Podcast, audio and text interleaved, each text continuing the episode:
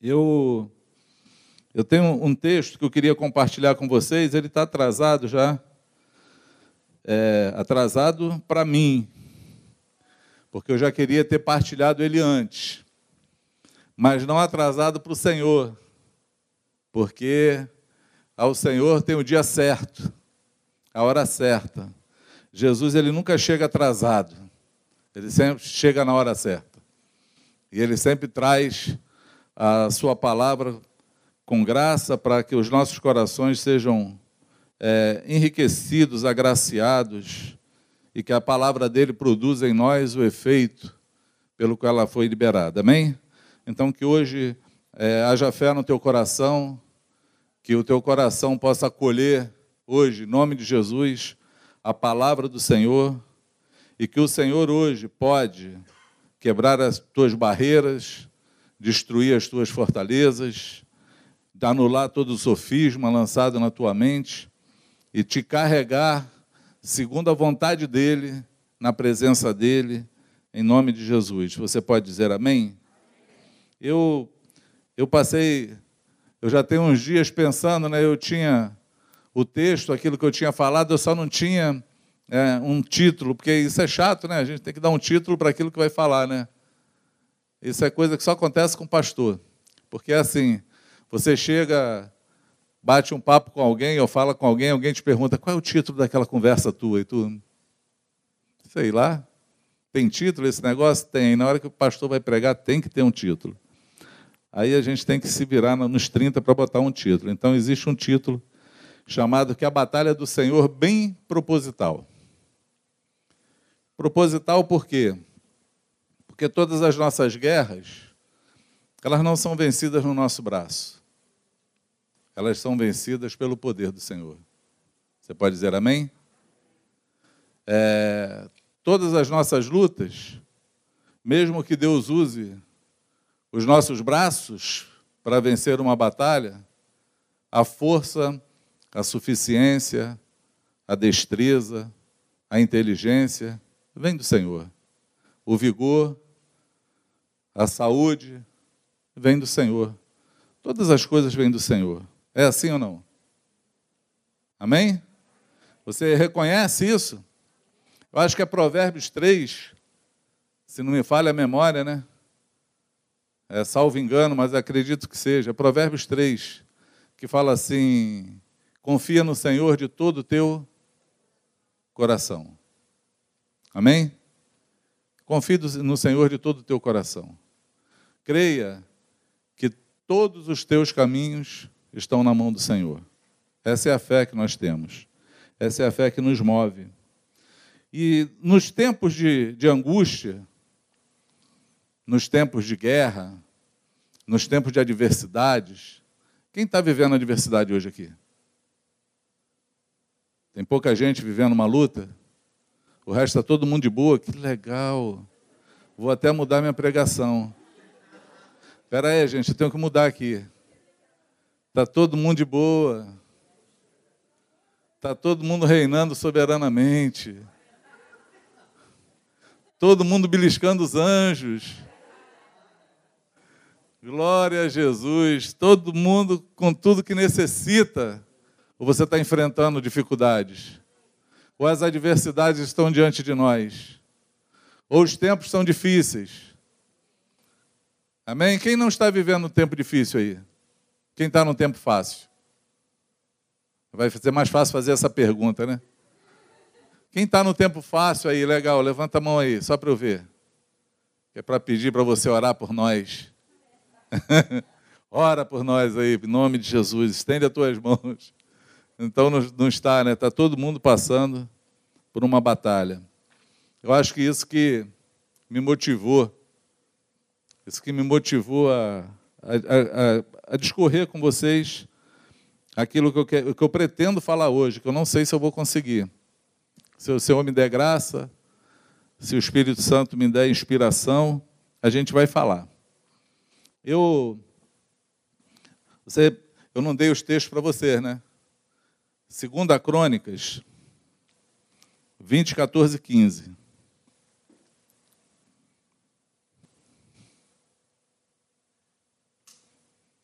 Segunda Crônicas 20, 14 e 15. Vou adiantando vocês. Os filhos de Moabe e Amon, e Amon, amonitas e sírios, vieram contra o rei Josafá. O rei proclamou o jejum, buscou o Senhor e todo Judá. Então veio o Espírito do Senhor no meio da congregação sobre Jaaziel, filho de Zacarias, filho de Benaias, filho de Jeiel, filho de Matatias, levita dos filhos de Asaf. Bom, quem está, as mulheres grávidas aí, falei um monte de nome bom para filho aí, bíblico. Você pode já escolher os nomes. E ele disse: Dai ouvidos todo Judá e vós, moradores de Jerusalém, e tu, ó rei Josafá, assim o Senhor vos diz: Não temais, nem vos assusteis por causa dessa grande multidão pois a peleja não é vossa, senão de Deus. Amém? E pela manhã cedo se levantaram e saíram do deserto de Tecoa, e saindo, eles pôs-se em pé Josafá e disse: Ouve-me, ó Judá, e vós, moradores de Jerusalém, crede no Senhor, no vosso Deus, estareis seguros, crede nos seus profetas, e prosperarei. Josafá foi o rei que encarou uma guerra, levando diante dele uma banda. Uma banda de músicos. Pegou a equipe do louvor, ou a equipe da música, se você preferir assim, botou na frente da guerra, porque assim o Senhor falou, disse que a guerra era dele. Eles foram adorando, louvando o Senhor e venceram uma guerra. Porém, eu estou motivado a falar dessa história, mas eu queria falar dos entremeios delas, para que a gente pudesse entender, porque é tão gratificante saber que o Senhor peleja a nossa guerra. Quem já ouviu isso? Amém? Às vezes a gente está na maior dificuldade, alguém aparece para a gente e fala assim: Amado, fica tranquilo, porque o Senhor peleja a tua guerra. É o Senhor que vai te dar a vitória. É o Senhor que vai se levantar contra os teus inimigos. E quem está falando isso está falando a verdade. Por quê? Porque foi assim que aconteceu na vida desse rei chamado Josafá. E na vida de tantos outros. Né? Davi fez essa declaração também. Davi chegou diante de Golias e falou assim: Olha, essa luta não vai ser vencida com espada, com lança, mas é pelo Senhor que eu estou aqui e o Senhor vai te entregar nas minhas mãos hoje. Davi fez a, teve a mesma, é, o mesmo discernimento, a mesma fala na hora de enfrentar uma dificuldade, na hora de enfrentar os seus adversários. É, o rei Josafá, junto com Judá, ele era o rei do sul de Judá, ele recebeu também a mesma palavra e veio, e é algo que nos inspira. É bom saber que o Senhor guerreia as nossas guerras. É tremendo saber que nós temos um Deus que luta por nós. Nós temos um Deus que vence as batalhas, nós temos um Deus que é maior do que o nosso inimigo. E não tem inimigo que seja grande o suficiente para querer encarar o nosso Deus, porque no sopro da sua boca ele destrói todos os seus inimigos. Você pode dizer amém? Vamos começar a interagir, que é para você me animar. Vamos começar a vir juntos. Vem junto comigo, que eu acho que a história é boa. Então Josafá ouve, mas Josafá não é um rei despreparado e não falou isso por acaso. Ele não era um homem qualquer, um rei qualquer. Ele era um rei diferenciado. Eu quero falar desses entremeios para ver se quando nós ouvimos essa voz, essa palavra, ou alguém nos falando, aquela coisa no coração de que o Senhor está lutando por nós, se nós estamos exatamente na posição de ouvir o que Deus está falando conosco. Porque tudo que nós precisamos é estar no mesmo lugar das pessoas que Deus usou sobre a terra, ou estarmos nas mesmas condições para poder encarar qualquer batalha, qualquer adversidade. Porque Deus não faz as coisas aleatoriamente, não é assim? Quem já, quem já assistiu um filme secular chamado Todo Poderoso? Pouca gente assistiu. Vou te falar, já que ninguém assistiu, vocês também estão com preguiça hoje. Então, vamos, vamos lá, é por causa do, do frio, né? Se bem que aqui está até tranquilo o clima, ficou até quente agora. Aquele filme Todo Poderoso acontece uma coisa interessante com Jim Carrey. Luciano chega. Ele está lá no lugar, muita gente orando, ele pegou e criou um grande computador das orações e botou assim: sim para todos. Toda oração, sim. Aí foi um caos. Gente na rua brigando, se matando, todo mundo ganhando na loteria. Teve 54 milhões de ganhadores na loteria, deu 50 centavos para cada um, foi um rebuliço. O filme, tu olha assim, é um caos. E é interessante que é um filme secular, mas ele mostra que Deus não é um Deus que responde sim para todas as orações. Não são todas as batalhas que ele está vencendo. Não são todas as guerras que ele está entrando contigo. Nós precisamos depender do Senhor até na hora de entrar na guerra. E esse rei ele tem esse esse esse selo sobre ele. Esse é um rei que por sua bondade e ingenuidade entrou numa guerra com um rei chamado Acabe. E ele queria ouvir os profetas. O que, que os profetas falavam? Ele estava sempre preocupado do que como Deus achava ou o que que Deus pensava sobre as lutas que ele entrava. E você vai encontrar isso na vida de alguns reis que quando são confrontados numa afronta muito grande, numa guerra muito grande, como o rei de Samaria quando foi cercado. Acho que era Cabe também. E a primeira coisa que ele fez foi se ajoelhar e orar a Deus e perguntar: e aí? O que, que vai acontecer da gente? Olha para a afronta do inimigo. Ele não está afrontando a gente, está afrontando a ti. O nosso Deus. Foi uma outra guerra vencida, sem luta. São várias guerras vencidas sem lutas, mas tem uma postura diante daqueles que viram o Senhor pelejar por eles. Eles primeiro buscaram qual era a vontade de Deus para aquela situação. Esse rei Josafá que eu estou falando é o cara que declarou essa, essa frase tão impactante, mas talvez não percebidas por nós. Crede no Senhor e terás segurança. Se você crê no Senhor, você está seguro. Creia nos seus profetas e prosperarei. A prosperidade vem através do ministério profético. Aquele ministério que vem mostrando a direção, que vem falando da vontade de Deus, que vem mostrando o que, que Deus quer para a tua vida, que vem destruindo tudo que está mal construído e vem edificando tudo que está certo. Existe prosperidade quando trabalhamos na obra sabendo o que estamos fazendo. Você consegue entender o que eu falo? Sim ou não? É improdutivo trabalhar, é totalmente improdutivo trabalhar sem você saber o que está fazendo. Eu, eu trabalhei com logística e ouvi um homem falar, fazer uma, me contar uma história, até um xará meu, tinha o mesmo nome que eu, Sidney, trabalhava com logística também. Um dia ele estava me contando uma experiência. Ele falou assim: Eu ganhei o dinheiro mais fácil da minha vida esse mês. Eu falei: Como, cara? Como é que foi isso? Fui contratado por uma empresa ela tinha um problema. Eles tinham que carregar minério. Tinha uma demanda. E eles tinham, quanto mais funcionários eles botavam, eles não conseguiam aumentar a produtividade deles. E aí eles me chamaram, me contrataram. Eu, e aí, como é que tu resolveu o problema? Ele, simples. Passei o dia sentado no monte, olhando a operação. E aí descobri que eles tinham muitos caminhões.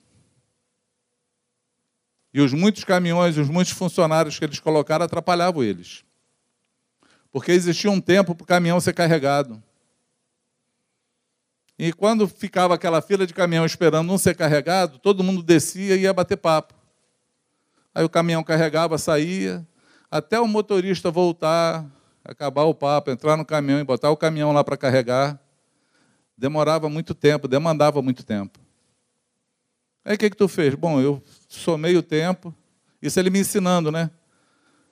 Porque eu trabalhei na logística, mas não tinha tanta expertise como ele. Ele falou: eu somei o tempo e vi o tempo da viagem do caminhão, como ele tinha que chegar na hora do carregamento. Mandei 40% embora, tirei 40% dos funcionários dos caminhões rodando. E aí os caminhões levavam, descarregavam. Quando um caminhão estava saindo, o outro estava chegando. Já só parava, enchia e saía. Deu agilidade, produtividade. Aumentei a produção e diminuí o custo. E vim embora tranquilo. Ganhei a maior, o dinheiro mais fácil da vida. A única coisa que eu fiz foi pensar. Tem guerras nossas que é assim. Nós achamos por muitas coisas que fazemos, ou por mais gente que angariamos nas nossas guerras, elas vão nos dar produtividade, mas não vão. O que tem produtividade na nossa vida é aquilo que o Senhor nos mandou fazer. Amém? Cada um de nós, cada um de nós tem o dever de observar a voz do Senhor e viver segundo aquele, aquilo que Ele tem nos chamado para fazer, para que nós possamos ser produtivos na mão do Senhor e para que a nossa vida possa ser transformada segundo o que somos. Consegue entender o que estou falando? A nossa logística espiritual, ela tem que ser afinada.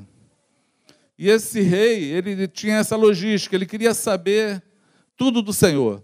A primeira guerra que ele entrou com esse outro rei chamado Acabe, ele estava lá procurando. Chama os profetas aí. Os profetas, todo mundo falava assim: não, vai, vai estar tudo bem. O Senhor te entregou. Faziam até, pegavam chifres, assim diz o Senhor, vocês vão chifrar os teus inimigos e tal. E ele meio inquieto com aquilo, porque a voz do nosso coração é sempre ou quase sempre uma voz de Deus. Quando algo te tira a paz, quando algo te inquieta, alguma coisa está errada. Quando alguém me pede um conselho sobre qualquer coisa e fala assim: Eu estou querendo fazer um negócio, queria te ouvir porque eu estou sem paz. Eu já sei o que responder. Não faça.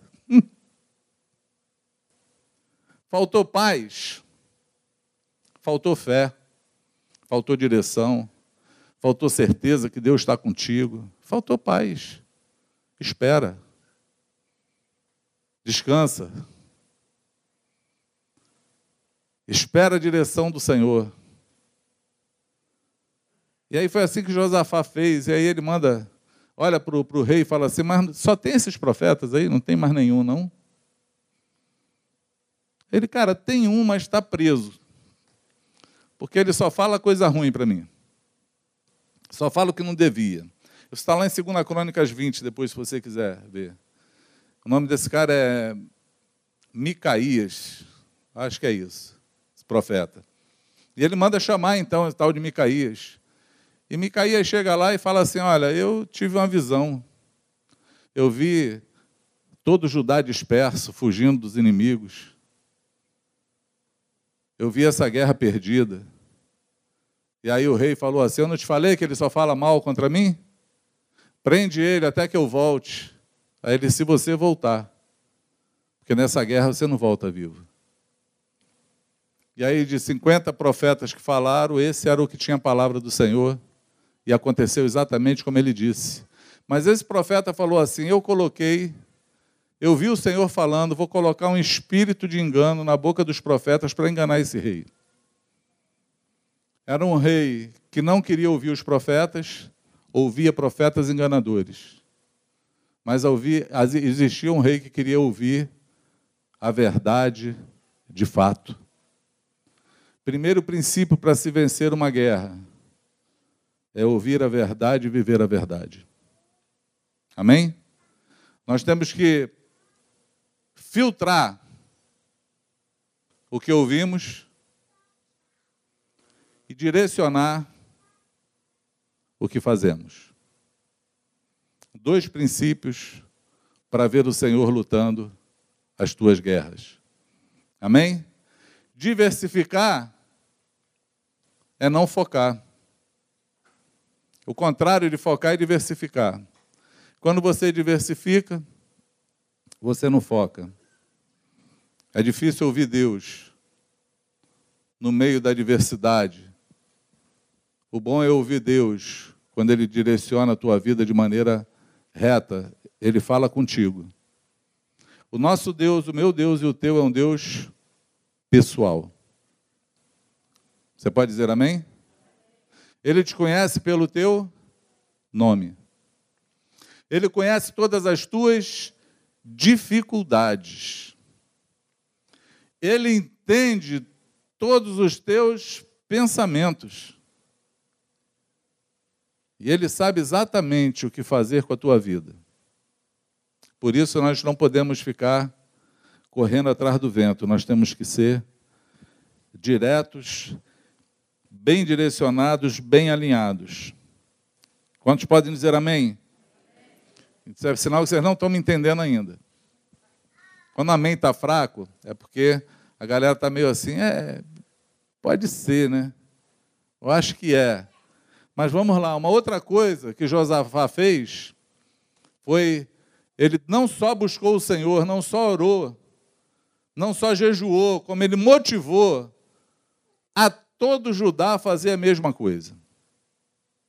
A todo Judá. Eles oraram e jejuaram. Buscaram o Senhor. Tomaram uma posição diante do Senhor. Eles tomaram uma posição de jejuar e orar até ouvir o Senhor falar. Para saber como ele iria entrar naquela guerra.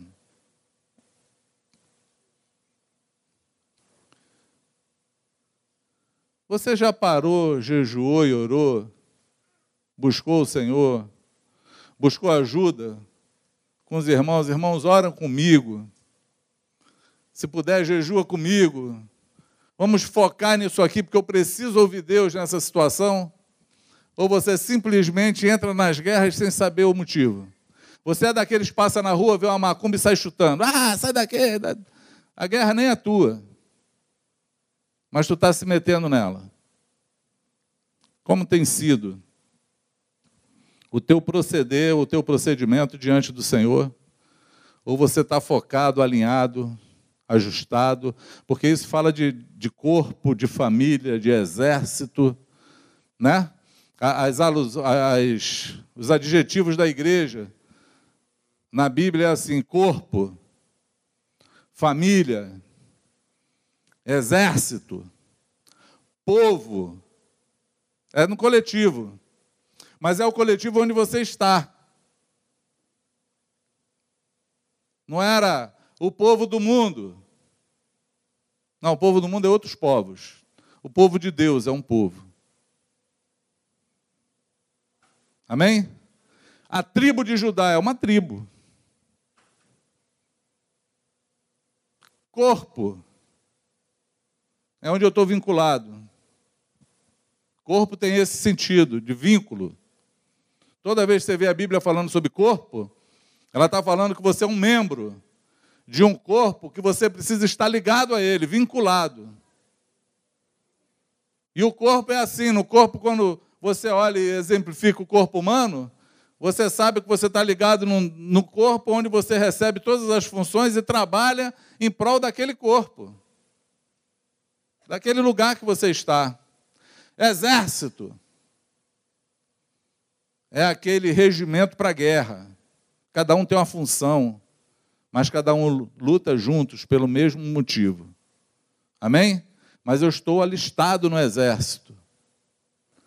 Se o Brasil entrar numa guerra, só vai para a guerra quem estiver alistado no exército. Você pode ser brasileiro, pode morar aqui, Pode ter muita vontade de ir, mas se você não se alistar para ir sob o comando daquele exército, você não vai para a guerra. Você é um civil. E eu conheço um monte de crente civil. Não está no exército. Não está alistado. Não está militando numa guerra. Não está lutando por ela. Mas está querendo que o Senhor vença as tuas guerras. Qual? Aquele que se alista tem que lutar segundo as regras. Existe regra. para você lutar. Você pode dizer amém?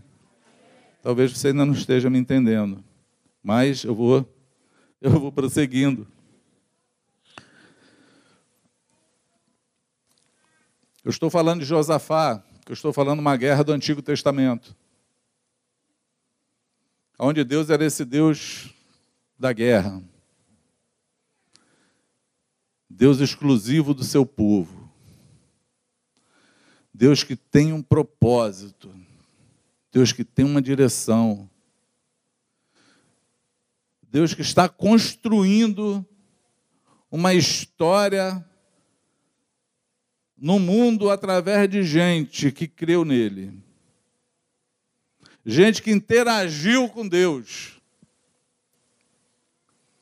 Pessoas e aí, se você for ler o Velho Testamento, você vai encontrar homens comuns, reis, profetas, sacerdotes, anônimos, mas que interagiram com Deus, que acreditaram, creram e viram o poder de Deus se manifestando em meio de dificuldades que a gente não consegue mensurar. As nossas lutas hoje a gente consegue ver e mensurar. A desses homens eles não tinham recursos. era a mais fraquinha de todas, talvez fosse Davi e o gigante. Porque o resto, as demais, era negócio de 100 contra 10 mil, de 5 contra mil. Era só história cabulosa. Eram, eram guerras com, com requintes de crueldade. Samaria, quando foi cercada por Acabe, a intenção da, do rei da Síria era deixar que todo mundo morresse de fome. Cidades que eram construídas com muros em volta para se proteger, ao invés deles invadirem, eles cercavam a cidade e falavam: bom, ninguém sai daí, vai acabar a comida lá dentro, não tem para onde ir, vocês vão morrer de fome. Ao ponto de um rei encontrar duas mulheres brigando, porque uma comeu o filho de uma no dia anterior, mataram e comeram, e no, no, no dia seguinte a outra não quis matar o filho para comer.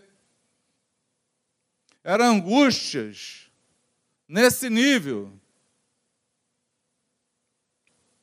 Talvez eles soubessem o que era guerra, nós não. Nós ainda não sabemos o que é guerra. Ainda não vivemos ao ponto de buscar o Senhor com tanta intensidade de todo o coração para ver a manifestação dele sobre nós. Porque nós gozamos de um privilégio. Um privilégio que só nós, o povo do Senhor, os escolhidos, a menina dos olhos de Deus, a igreja, aquela que nós cantamos aqui, que nada parou ela, nem os leões, nem o Coliseu, nem as guerras, nada parou essa igreja que só depende do Espírito Santo e de mais ninguém. É o Espírito Santo que guia, é o Senhor que é a tua espada na tua mão, a tua arma de guerra, o teu protetor, o teu dono. As guerras hoje são mais espirituais do que lutadas no braço forte ou na destreza de alguém. Mas nós vivemos guerras, tal qual eles viviam antigamente. Você consegue entender isso? Nós vivemos guerras e corremos riscos, tal qual eles correram antigamente. Mas para as nossas guerras, ela precisa de um fator fundamental, chamado fé. Não só fé, mas uma fé com obra. Não só uma fé com obra, mas um coração disposto a servi-lo de qualquer maneira, de toda forma. E aí, tudo isso quando começou, nós nascemos, a igreja nasceu, quando Jesus ressuscitou dos mortos. Eu tive até uma Eu tive uma discussão um dia, e aí eu não sei se você tem essa, essa dúvida. A nossa fé, ela está fundamentada porque Jesus, ele não só morreu por nós, ele está vivo. Ele ressuscitou. Você tem esse entendimento? Que o respaldo da tua fé é porque você crê num Deus que está vivo e não morto? Sim ou não? Tu tem essa essa clareza na tua mente ou você só olha para a morte de Jesus? A morte de Jesus ela foi expiatória, né? Ela levou os nossos pecados. Ela pôde nos perdoar. Ela pôde nos dar vitória sobre todo o mal, toda enfermidade. Mas o que deu a legalidade à morte de Jesus foi a ressurreição dele. Foi porque no terceiro dia ele ressuscitou. Ele está vivo. Ele vive hoje, vai voltar. A tua fé tem que estar apoiada nisso. Tem um irmão que eu não sei o nome, mas eu acho que, que aquele padre não sei o que, Rossi, esqueci o nome, Marcelo Rossi, eu acho que ele regravou essa música, que diz assim: O meu Deus não está morto, pendurado no madeiro. O meu Deus não é de ouro, nem de bronze, nem de pedra. Acho que é isso. O meu Deus está bem vivo, está agora com você. O meu Deus pode curar todo o teu ser. Para ser abençoado não precisa pagar promessa. Jesus Cristo já morreu por nós, a vitória já é certa. É. Quem, quem, quem lembra mais do resto da música? Só eu, né? Tem gente que nem conhece. O problema dos velhinhos vir aqui pregar é esse, que fala que ninguém nem lembra o que, que é.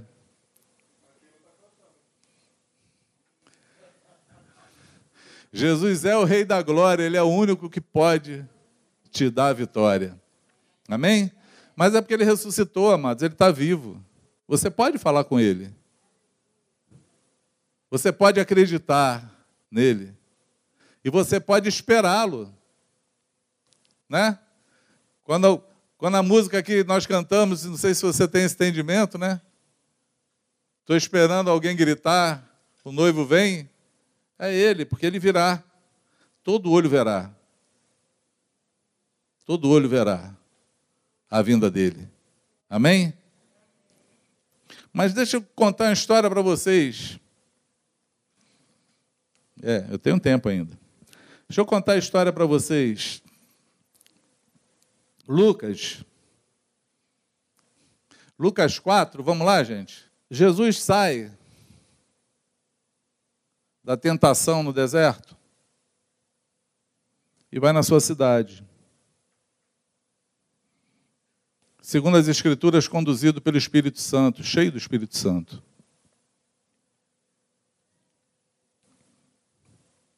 Lucas 14, perdão, de 4 a 27. Diz assim: Então, pela virtude do Espírito, voltou Jesus para a Galiléia e a sua fama correu por todas as terras em derredor. E ensinava nas sinagogas, e por todos era louvado. E chegando a Nazaré, onde fora criado, entrou no dia de sábado, segundo seu costume, na sinagoga, e levantou-se para ler. E foi-lhe dado o livro do profeta Isaías, e quando abriu o livro, achou o lugar em que estava escrito: o Espírito do Senhor é sobre mim, pois que me ungiu para evangelizar os pobres, enviou-me a curar os quebrantados de coração e a pregoar liberdade aos cativos e dar vista aos cegos, a pôr em liberdade os oprimidos e a anunciar o ano aceitável do Senhor. E cerrando o livro e tornando a dá-lo ao ministro, assentou-se. E os olhos de todo na sinagoga estavam fitos nele. Então começou a dizer-lhes: Hoje se cumpriu esta escritura em vossos ouvidos. E todos lhe davam testemunhos e se maravilharam, maravilhavam das suas palavras de graça que saía da sua boca. E diziam: Não é este o filho de José? E ele lhes disse: Sem dúvida me direis esse provérbios, médico, cura-te a ti mesmo. Faze também aqui na tua pátria tudo o que ouvimos ter feito em Cafarnaum. E disse: Em verdade vos digo que nenhum profeta é bem recebido na sua pátria. Em verdade vos digo que muitas viúvas existiam em Israel nos dias de Elias, quando o céu se cerrou por três anos e seis meses, de sorte que toda a terra houve grande fome, e nenhuma delas foi enviado Elias, senão a Serepta de Sidom, a uma mulher viúva. E muitos leprosos haviam em Israel no tempo de profeta Eliseu, e nenhum deles foi purificado, senão na mão sírio. Lucas 14, é, 4, 14 a 27. Amém? Esse é um marco na história da religião se encontrando com a graça. Da fé numa crença se encontrando com Deus verdadeiro. Numa fé dos ritos se encontrando com Deus vivo. Essa é uma fé do escritor se encontrando com o leitor do livro. Essa é uma fé muito interessante. Eu acho que Franco estava falando, estava lá em Pôr da Folha, chegou uma irmã, sentou com ele, uma irmã que ele não conhecia, veio de longe, quando soube que estava lá, e falou assim: Eu li teu livro. Aí ele, qual? Aquele perdão e purificação. Ah, e aí, gostou, irmã? Gostei, mas tem, tem uma parte daquele livro que, que, que eu não consigo crer. É muito forte. É impossível isso ter acontecido. Aí o Franco, qual? Aquela daquele casal que teve um marido lá, molestou uma menina, e aí no final eles se perdoaram, estava todo mundo junto. E Deus trouxe restauração sobre todos eles. Aquilo foi assim mesmo? Aí, curiosamente, as coisas que Deus faz, o encontro do leitor com o escritor. Do lado da mesa estavam todos os personagens, na outra mesa almoçando juntos. Aí o Franco falou: Olha, a melhor pessoa para falar isso para vocês são os protagonistas da história. Eles estão ali sentados, ali naquela mesa ali, senta e pergunta para eles. que confronto de uma realidade contra uma coisa que você simplesmente leu e não criou. Eu acredito que isso dá alusão ao que eu estou falando. Porque Jesus está numa sinagoga, era o lugar onde as pessoas liam as Escrituras. Havia um ministro lá que dava o livro para você ler e falar sobre o texto. Não era um livro das Escrituras que vivia na mão de todos. Era só os ministros que tinham as Escrituras. Jesus apanha as Escrituras, lê o texto de Isaías e fala da profecia que Isaías falou e diz assim: Olha, hoje se cumpriu diante de vocês essa profecia. Fecha o livro e senta. Ele era profecia. Era dele que o profeta estava falando. Era o Verbo encarnado, era o Deus na terra. Era aqueles que os homens deveriam olhar para ele, se prostrar diante dele, perguntar para ele dos mistérios, de como viver, de quero estar contigo. Talvez aqueles que o desejo de adorar e falam: ah, o dia que o noivo vier, a gente vai se animar, vai gritar, vai chorar, vai abraçar, vai beijar, e talvez ele venha e você esteja. Como esses estiveram. Sem nenhuma fé no coração. sem nenhuma virtude do Espírito Santo, sem nenhuma esperança, porque o que nos move é a esperança e a fé. Talvez a gente não tenha aprendido com Josafá a crer no Senhor e fique seguro e crer nos seus profetas e prosperareis. Poderiam olhar para ele pelo menos como um profeta e crer naquilo que ele estava falando, para que essa palavra se prosperasse sobre eles. Mas nós temos uma mania muito feia de não acreditar nas pessoas simples, de não acreditar na simplicidade do Evangelho, de não acreditar que as coisas simples que nós precisamos fazer e viver é exatamente isso que Deus quer que façamos. A gente vive numa fé muito pirotécnica. A gente corre atrás de ver manifestações divinas, mas que não muda a nossa vida em nada. E Jesus veio para os seus para falar que ele estava ali para curá-los, para encontrá-los. Mas a, o poder da palavra diante da simplicidade de Jesus impediu que os olhos dele vissem a magnitude do poder de Deus que habitava na vida de Jesus. De saber que era o Deus que estava ali do lado deles. Porque a raciocínio humano é simples. Não é esse o filho de José? Marido de Maria? Seus irmãos não estão entre nós? Como é que ele fala que esse negócio está se cumprindo hoje? como se fosse com ele? Você já reparou e parou para perceber que quando Deus quer nos confrontar com alguma coisa, falar conosco, eles usam aquele, ele usa aqueles que você não crê que pode falar alguma coisa da parte de Deus? Ele usa gente, gente simples. Ele pega uma mula qualquer e usa. Porque ele usa quem ele quer. Mas ele tem uma finalidade: salvar você, mudar você, vencer a tua guerra, quebrar os teus sofismos, tirar você do lugar que você está confortável para falar assim: vem viver uma vida de fé.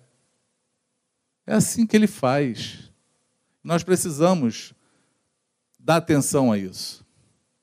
Se eu não me engano, é 2 Coríntios 10, se não for, está na circunvizinhança. Que Paulo fala assim: Eu tenho zelo de vocês, como alguém que vai entregar vocês como uma noiva a um noivo em casamento. Mas eu estou temeroso que assim como a serpente enganou a Eva, vocês sejam corrompidos do vossa maneira de viver da simplicidade devida a Cristo que vocês aprenderam. Paulo está falando que, assim como o diabo enganou Eva lá com a astúcia dele, vocês possam ser enganados e sair daquilo que é simples. Das coisas simples, mas verdadeiras, profundas. Daquilo que a gente acha que não precisa que não vai mudar nada, mas é aquilo que Deus quer que você faça. Eu já vi histórias simples que eu, eu um dia eu falei eu queria escrever um livro assim, pequenas obediências, grandes vitórias, e colocar só esses tipos de, de ações que eu já vi. Só esses, essas histórias de simplicidade de sujeição, de obediência. Histórias assim que tu olha assim e se contar, talvez você nem acredite que seja verdadeira. Porque é simples. Mas era aquilo que Deus queria. Entende o que eu falo? Quando você vê famílias sendo restauradas porque alguém teve a coragem de falar a verdade, de pedir perdão por um pecado que cometeu, na nossa mente vai dar ruim, vai morrer alguém, vai separar todo mundo, vai ser a terceira guerra mundial. E aí, quando você vivencia, você vê Deus fazendo a obra, transformando pessoas, ganhando gente, mudando o coração. É simples, mas é profundo. Amém? São caminhos simples. O reino de Deus é deixar a injustiça. Só isso? Não fazer a justiça. Só isso? Não. Sofrer a injustiça faz parte do reino. Faz parte sofrer a injustiça. Mas quando eu faço por amor a Jesus, o poder dele se manifesta na minha vida. A palavra dele se cumpre. A simplicidade atrai a graça do Senhor sobre a nossa vida. Quando nos movemos de forma simples. E Jesus aqui está falando que eles deveriam ser simples. Ele está falando assim. Essa, essa história, quem conhece a viúva de Serepta de Sidom?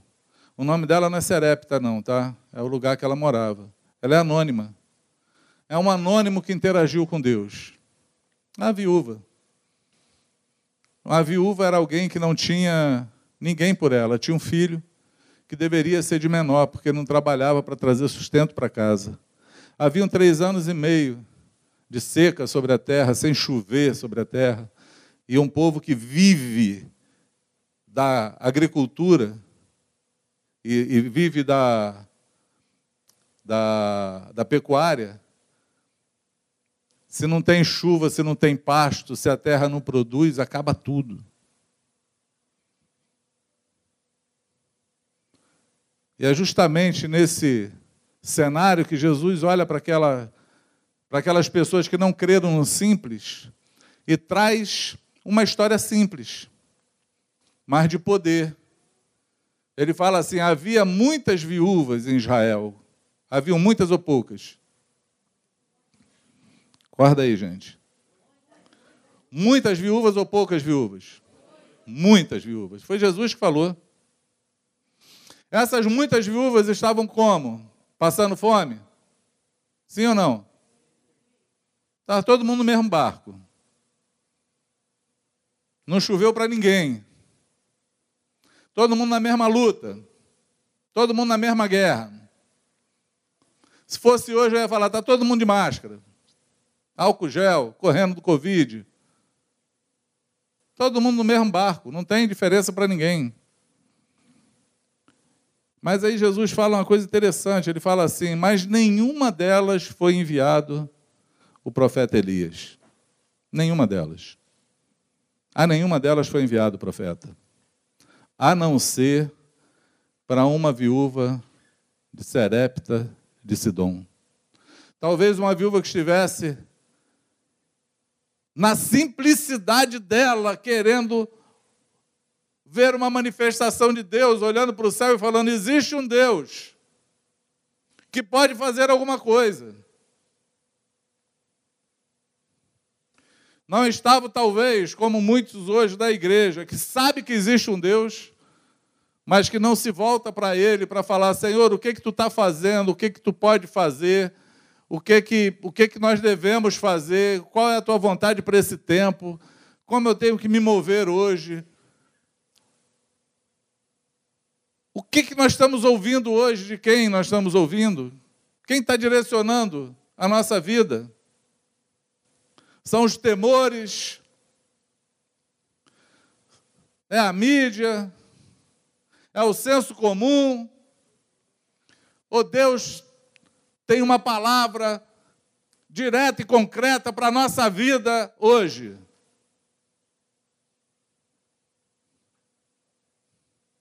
Porque o salmista falou que o guardião de Israel, o guardador de Israel, ele não dorme, ele não pestaneja, ele nem pisca.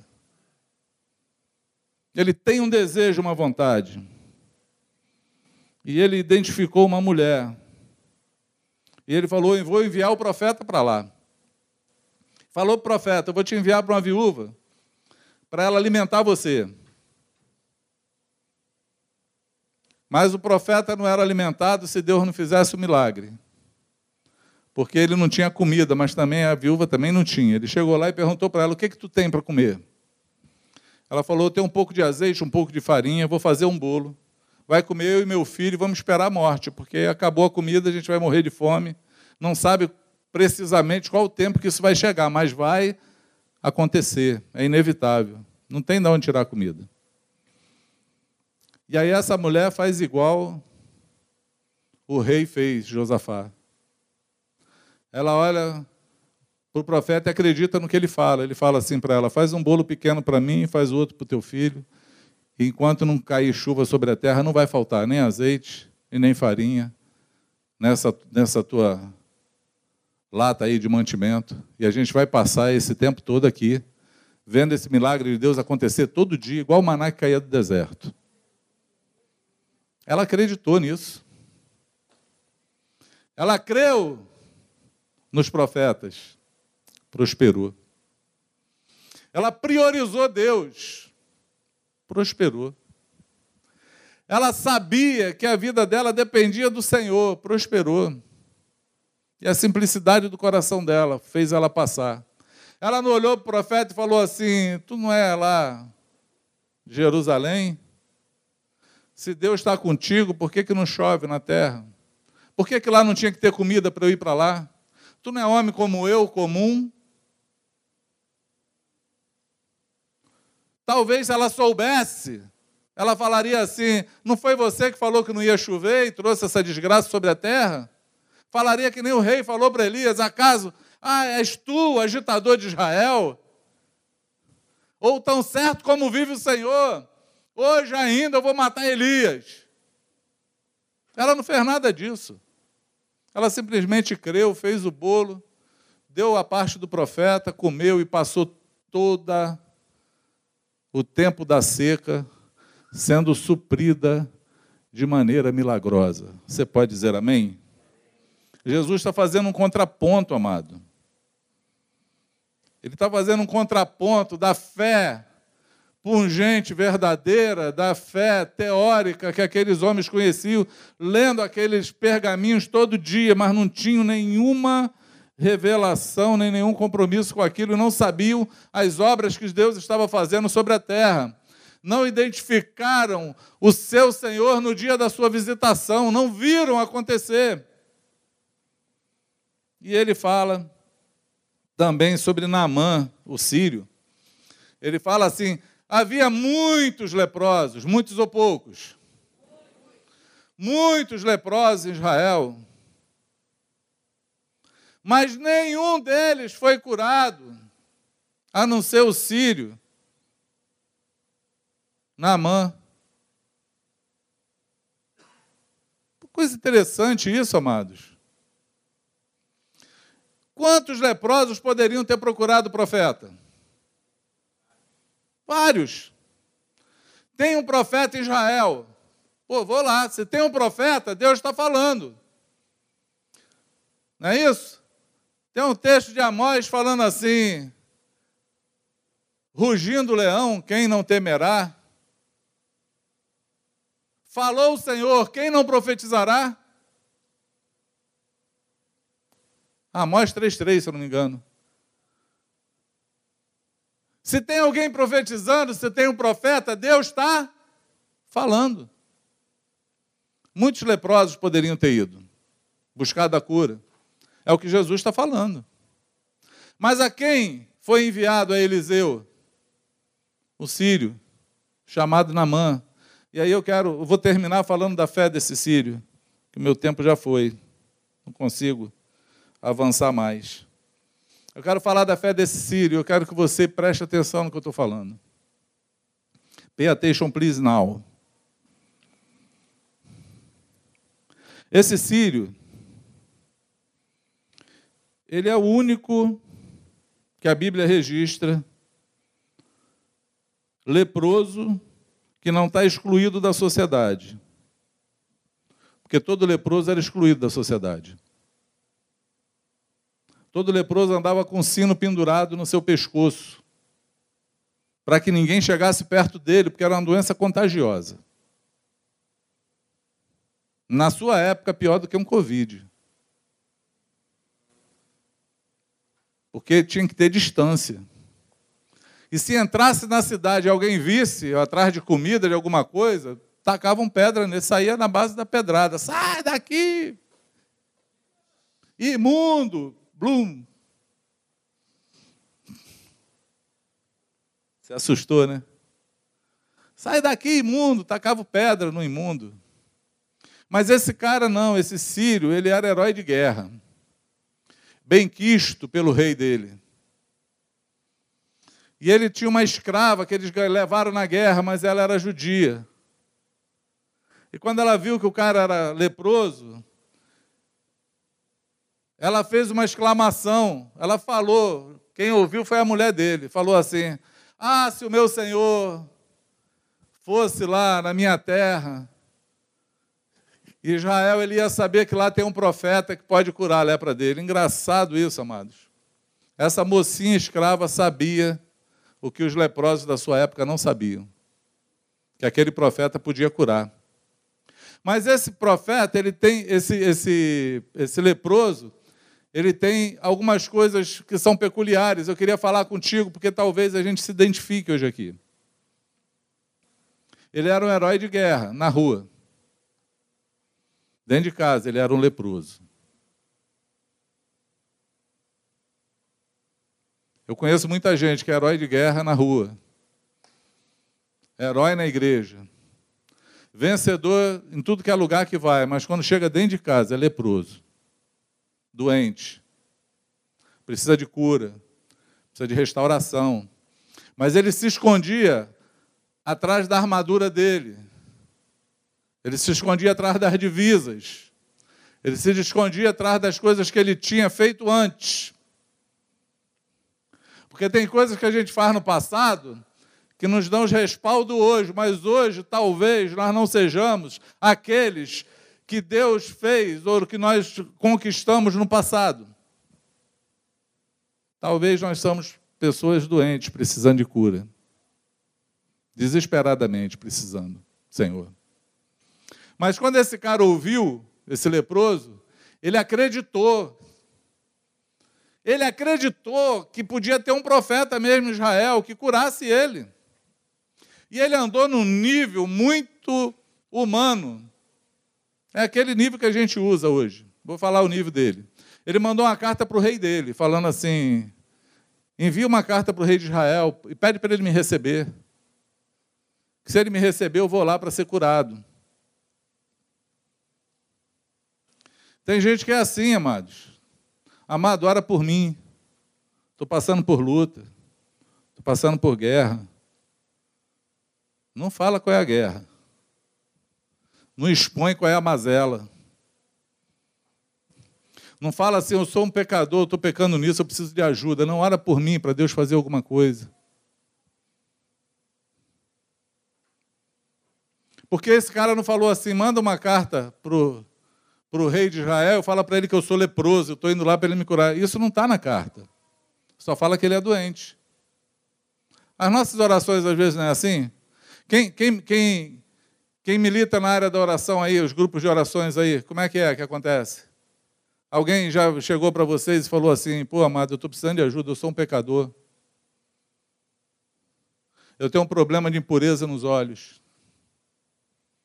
Eu tenho um coração invejoso. Eu tenho um problema com pornografia. Eu traí a pessoa que eu amo e eu preciso de ajuda para conseguir restaurar isso. Eu quero sair das trevas. Porque a lepra é uma doença da carne. E a lepra ela tem uma peculiaridade nela, e se você olhar, você vai identificar isso quando a gente convive no meio de família. A lepra, a primeira coisa que ela faz é tirar a sensibilidade do toque. Tem gente que se queima e nem viu que se queimou e descobre que está com lepra. Você perde, perde a sensibilidade de ser tocado. A lepra, ela te exclui do meio das pessoas. O pecado é uma lepra, as trevas é uma lepra. O apóstolo João falou isso: se andarmos na luz, mantemos comunhões com os outros e o sangue de Jesus nos purifica de todo pecado. Se lê isso ao contrário, é assim: se eu andar em trevas, eu não tenho comunhão com os outros e o sangue de Jesus não vai me purificar dos meus pecados. A matemática é simples. É a doença da carne. É os pecados da carne. É aquilo que a tua carne produz de obra, porque a carne produz obra. Gálatas 5,16 você fala, vê lá, porque as obras do Espírito são, mas as obras da carne são. A carne produz obra. Quem disse que a carne não produz obra? Produz muita obra. Mas esse leproso, ele foi, e é engraçado isso, que quando o rei vê a carta, o rei rasga as vestes, fica desesperado, acha que o cara está procurando alguma coisa contra ele, porque pensa num rei que tem um profeta dentro de casa, mas ele não acredita que Deus usa os profetas e ninguém, que nem que aquele profeta é Deus que ungiu. Ele só se desesperou e falou assim: por acaso eu posso curar esse cara? Eu lá sou Deus.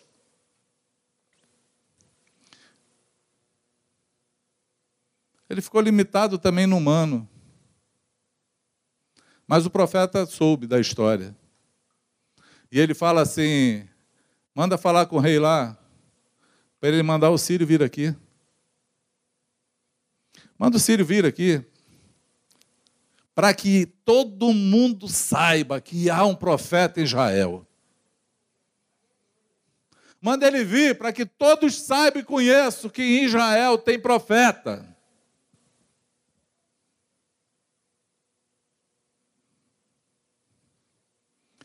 E aí esse homem, o maior problema da carne dele era o orgulho, a soberba. Por quê? Porque é isso que eu penso. Porque para para pensar, o profeta nem encontrou ele. Ele chegou cheio de pompa, cheio de presente. E ele mandou o moço dele falar, o secretário dele foi lá e falou assim: ó, o profeta falou para tu dar sete mergulhos nesse rio sujo aí e ir embora. Ele ficou injuriado. Na minha terra tem rio, mas mais limpo que esse, mais bonito.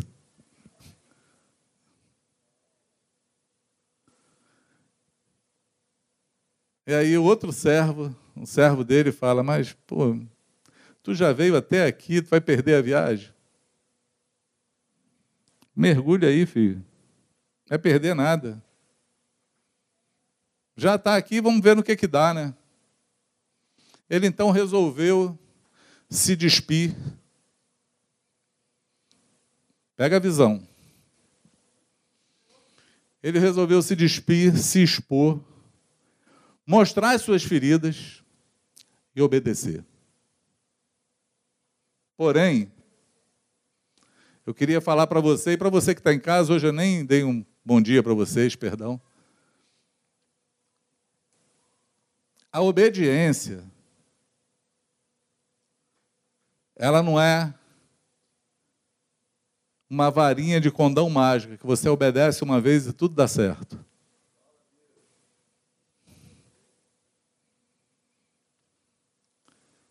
Porque o profeta falou assim: dá sete mergulhos. Não é no primeiro mergulho que você vai ficar curado.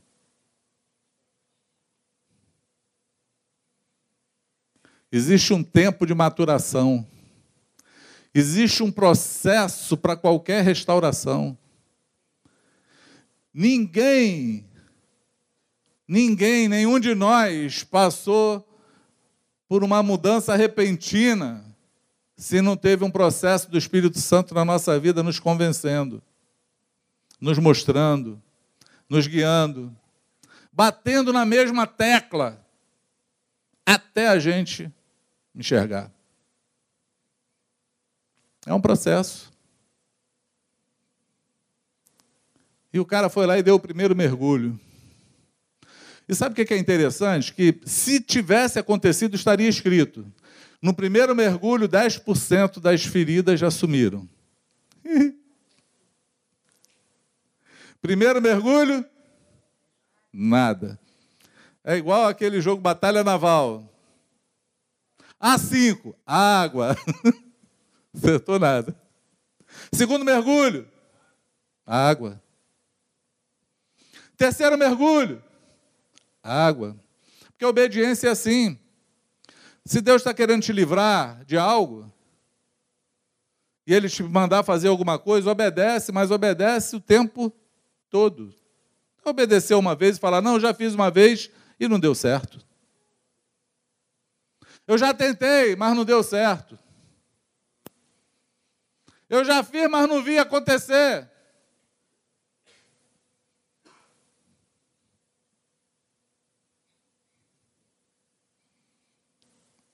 Deus tem um processo. E o que Deus está buscando num processo não é tirar as tuas aflições, é curar você. É um processo. Quem toma remédio aí sabe disso. Vai tomar um antibiótico cinco ou sete dias. Não pode parar antes. Não pode perder a hora. Tem que ser regradinho. E não te garante, porque depois tem que fazer outro exame para ver se ficou curado ou não, senão tem que mudar o remédio. Tu acha que com Deus é diferente?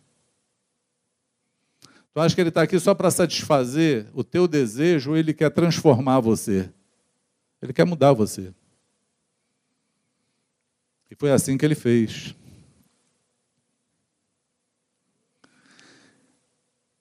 Do quarto mergulho para frente, começa a ficar mais difícil. Por quê? Porque você já deu quatro mergulhos, ainda não viu nada acontecer. Mas pouca gente consegue ver que você está mais perto da cura do que você estava antes. Está mais próximo da vitória do que você estava antes. Está mais próximo do milagre do que você estava antes. Você já andou e essa mania, gente, essa, essa mania não, esse essa. Ô oh, carambola. Esse costume nós não temos. Obrigado, filho. Nós deveríamos ter esse hábito. Porque nós temos a mania de desprezar tudo que já fazemos, fizemos. Tem gente que uma coisa não deu certo, ele anula tudo para trás. Anula. Eu não dou para isso. Esse negócio não é para mim, eu não tenho jeito. Não adianta lutar, não adianta tentar.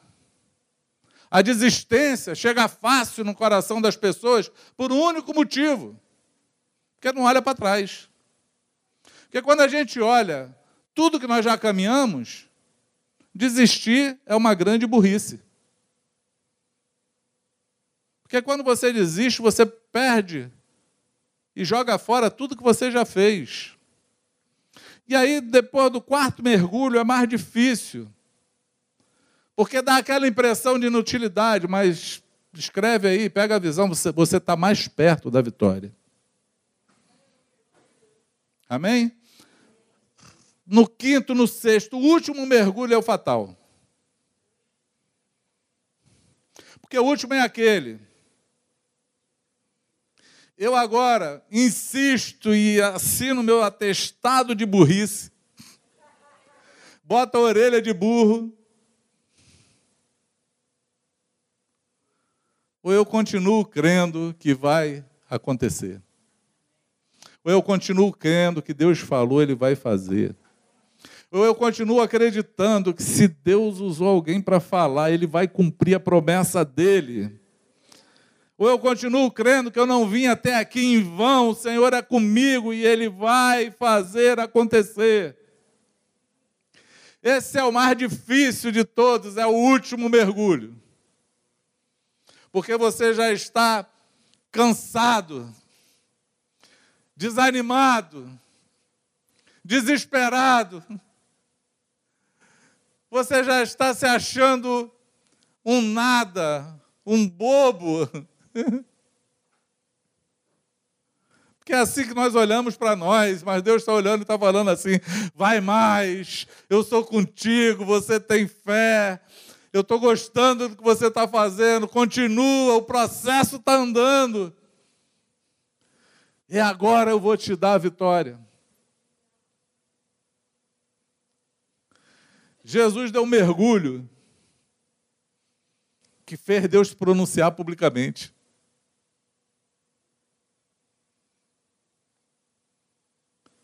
E aí eu queria que todo, todos nós que estamos aqui, que temos um problema com autoimagem, com orgulho, soberba, pensasse nisso. Como que a humildade atrai os olhos do Senhor? Como que a humildade agrada o Senhor? Jesus deu um mergulho tremendo, mas foi um único mergulho. Tem um profeta gritando assim: arrependei-vos, raça de víboras. Vem aqui se batizar. Se arrepende dos teus pecados. Jesus foi lá e entrou na fila para se batizar. Sem nenhum pecado. O Deus que criou o homem estava ali para cumprir com um mandamento que ele próprio falou para fazer. Ele falou: Eu não posso deixar de fazer porque eu tenho que ser exemplo dos fiéis. Eu tenho que ir. Ao ponto de João olhar para ele e falar, ficar constrangido quando reconheceu ele. Porque ele viu o sinal de Deus, aquele que tu vê o Espírito descendo como pomba sobre ele, é esse, o remidor de Israel. João fica tão constrangido que fala assim: Eu deveria ir a ti, vem tu a mim. Jesus fala: deixa como está, para que todas as escrituras se cumpram. Repete comigo assim: obediência. Obediência. Amém? Nós temos que obedecer. Os processos é aquilo que Deus falou, a palavra dele para a nossa vida. Porque se nós queremos que o Senhor guerreie as nossas guerras, nós temos que lutar segundo as normas. Nós temos que lutar segundo as normas. A gente não vai ficar sentado falando assim, não, o Senhor está fazendo, o Senhor vai lutando. Quando você olha para você, acha que você não tem que fazer nada. Que essa adversidade não está tratando contigo. Que essas enfermidades não estão tratando do teu caráter. Que a humilhação que vai entrar no teu coração, você vai ter que tirar as tuas armas, botar os teus escudos para fora, se expor, mostrar as tuas mazelas, falar eu sou um leproso. E é leproso, mergulha sete vezes aí nesse troço sujo, você vai mergulhar todas as sete, sem exceção de nenhuma, para poder olhar para a tua carne ver que você está são, que o Espírito Santo está habitando em você, que Ele agora te sustenta nas tuas fraquezas, que Ele tem poder para descarregar, para te levantar, para te fazer é, se arrepender quantas vezes for necessário, porque a suficiência agora vem dele, não tua. É assim que nós devemos fazer para ver as nossas guerras vencidas. Quantos podem dizer amém? Amém? amém?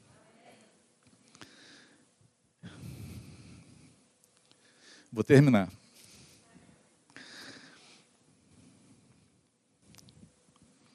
Você consegue entender o que eu estou falando, amados? Para que Deus vença as tuas guerras, priorize Ele. Para que Deus vença as tuas guerras, ouça os seus profetas, para que você prospere. Seja seletivo. Seja seletivo. Para que o Senhor vença as tuas guerras, você tem que militar segundo as normas dele. É possível. Foi possível para a viúva anônima, foi possível para o sírio leproso, é possível para nós, a não ser que a nossa resposta seja como aos de Nazaré. Acaso esse fulano aí, a gente não conhece ele, a mãe dele não está por aí? E não veja aquilo que Deus está fazendo e falando sobre a terra, sobre a sua vida. Amém? Eu vou terminar com um texto. Eu falei que vou terminar já umas três vezes, mas agora eu vou tentar. Mateus 11,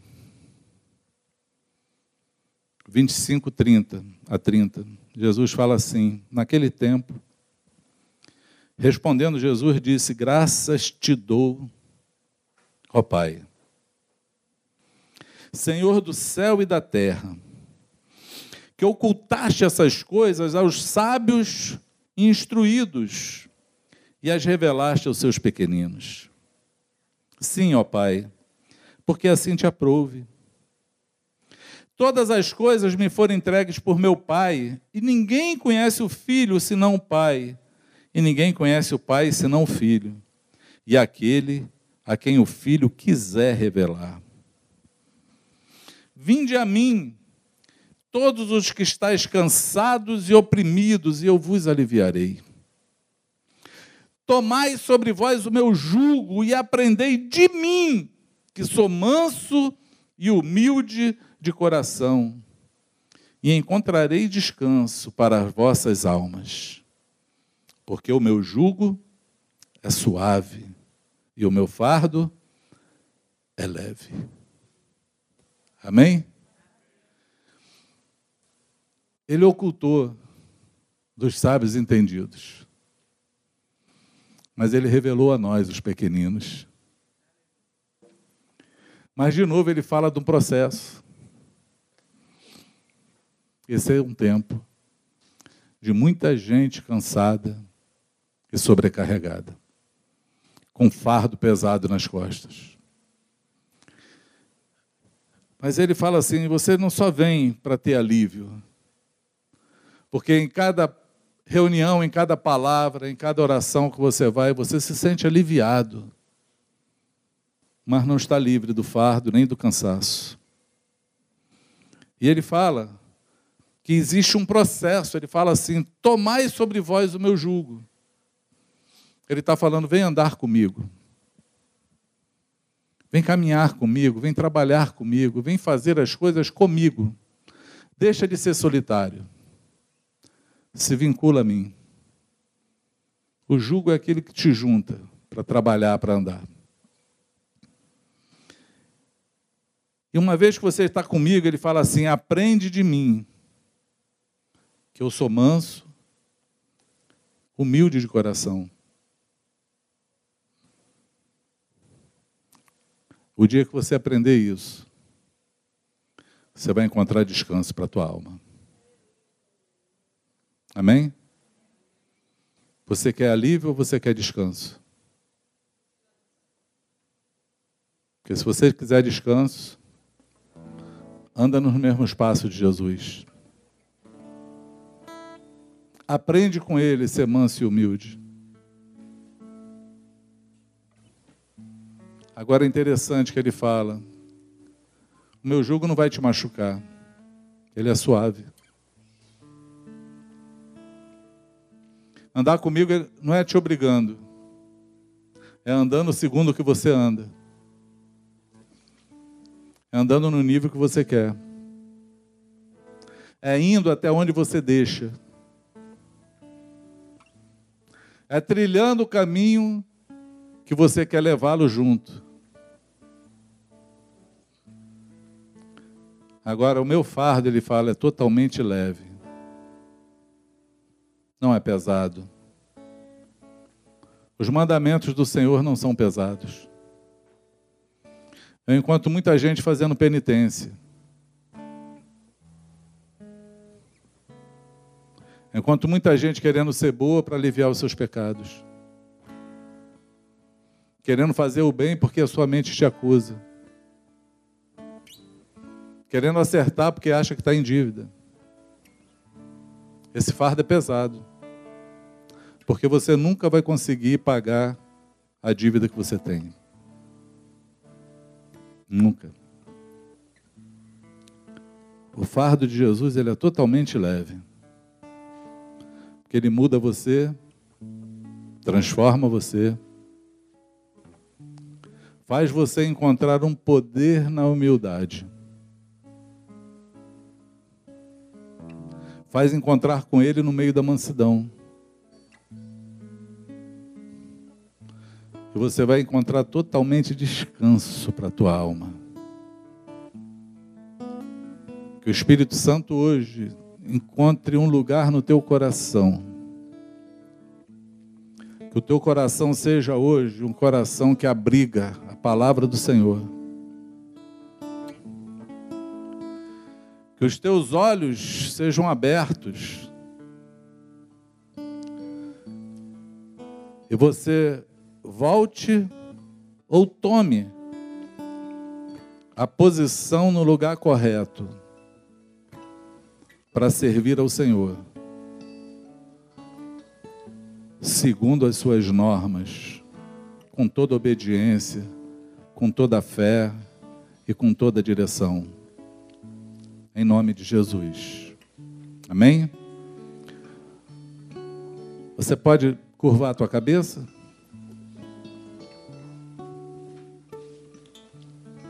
Pai, eu como falei aqui no começo, eu ia tentar falar aquilo que está no meu coração. Mas eu sei que tu não precisas de mim para falar com teus filhos. Tu fala entre as linhas. Tu fala aquilo que nós não falamos, tu tem esse poder de falar ao coração. Toma posse da tua herança aqui nessa manhã. Entra nesses corações, nessas casas, nessa mente agora e traz total revelação daquilo que eu tentei falar aqui. Que nós precisamos te ouvir. Nós precisamos seguir as tuas voz, a tua voz e ter a tua direção. Nós precisamos crer nos teus profetas. E precisamos crer em ti, porque isso é segurança. Nós precisamos, Senhor, nos humilhar porque num tempo chamado hoje, embora com tanta diversidade, poucos joelhos se dobram diante de ti. Poucos corações se voltam buscando a solução do céu. Muitos estão ainda, Senhor, tramitando nas coisas do mundo dependendo dos reis, dependendo, Senhor, daqueles que vão levar a oração, daqueles que vão falar contigo. Mas o meu pedido hoje, o meu apelo, é que a palavra que se cumpriu no dia que Jesus leu aquelas escrituras, e ela se cumpre em nós novamente no dia de Pentecostes no dia daquela grande festa, aonde a tua palavra se cumpriu, que tu derramou do teu espírito sobre toda a carne. Que essa profecia, Senhor, se cumpra hoje em nossas vidas. Cada um de nós, que abrigamos o Espírito Santo, nós tenhamos, Senhor, a clareza, a revelação e a consciência de nos levantar para cumprir com tudo aquilo que está escrito na profecia de Isaías acerca de nós. Porque o teu Espírito está sobre nós e ele nos ungiu para pregar o Evangelho aos pobres, aos quebrantados de coração, para anunciar, Senhor, a salvação a tua palavra, para pôr em liberdade os cativos, para dar vista aos cegos e para consolar todos os que choram. Nos levanta com graça, sabedoria, nos levanta com intrepidez, restaura e renova a nossa fé. Porque tu és um Deus que vive entre nós. E só tu, Senhor, tem esse poder de restaurar a nossa vida e a nossa fé. E eu te peço, meu Pai, faz isso hoje, nessa hora, nesse exato momento, em nome do Senhor Jesus. Quantos podem dizer amém?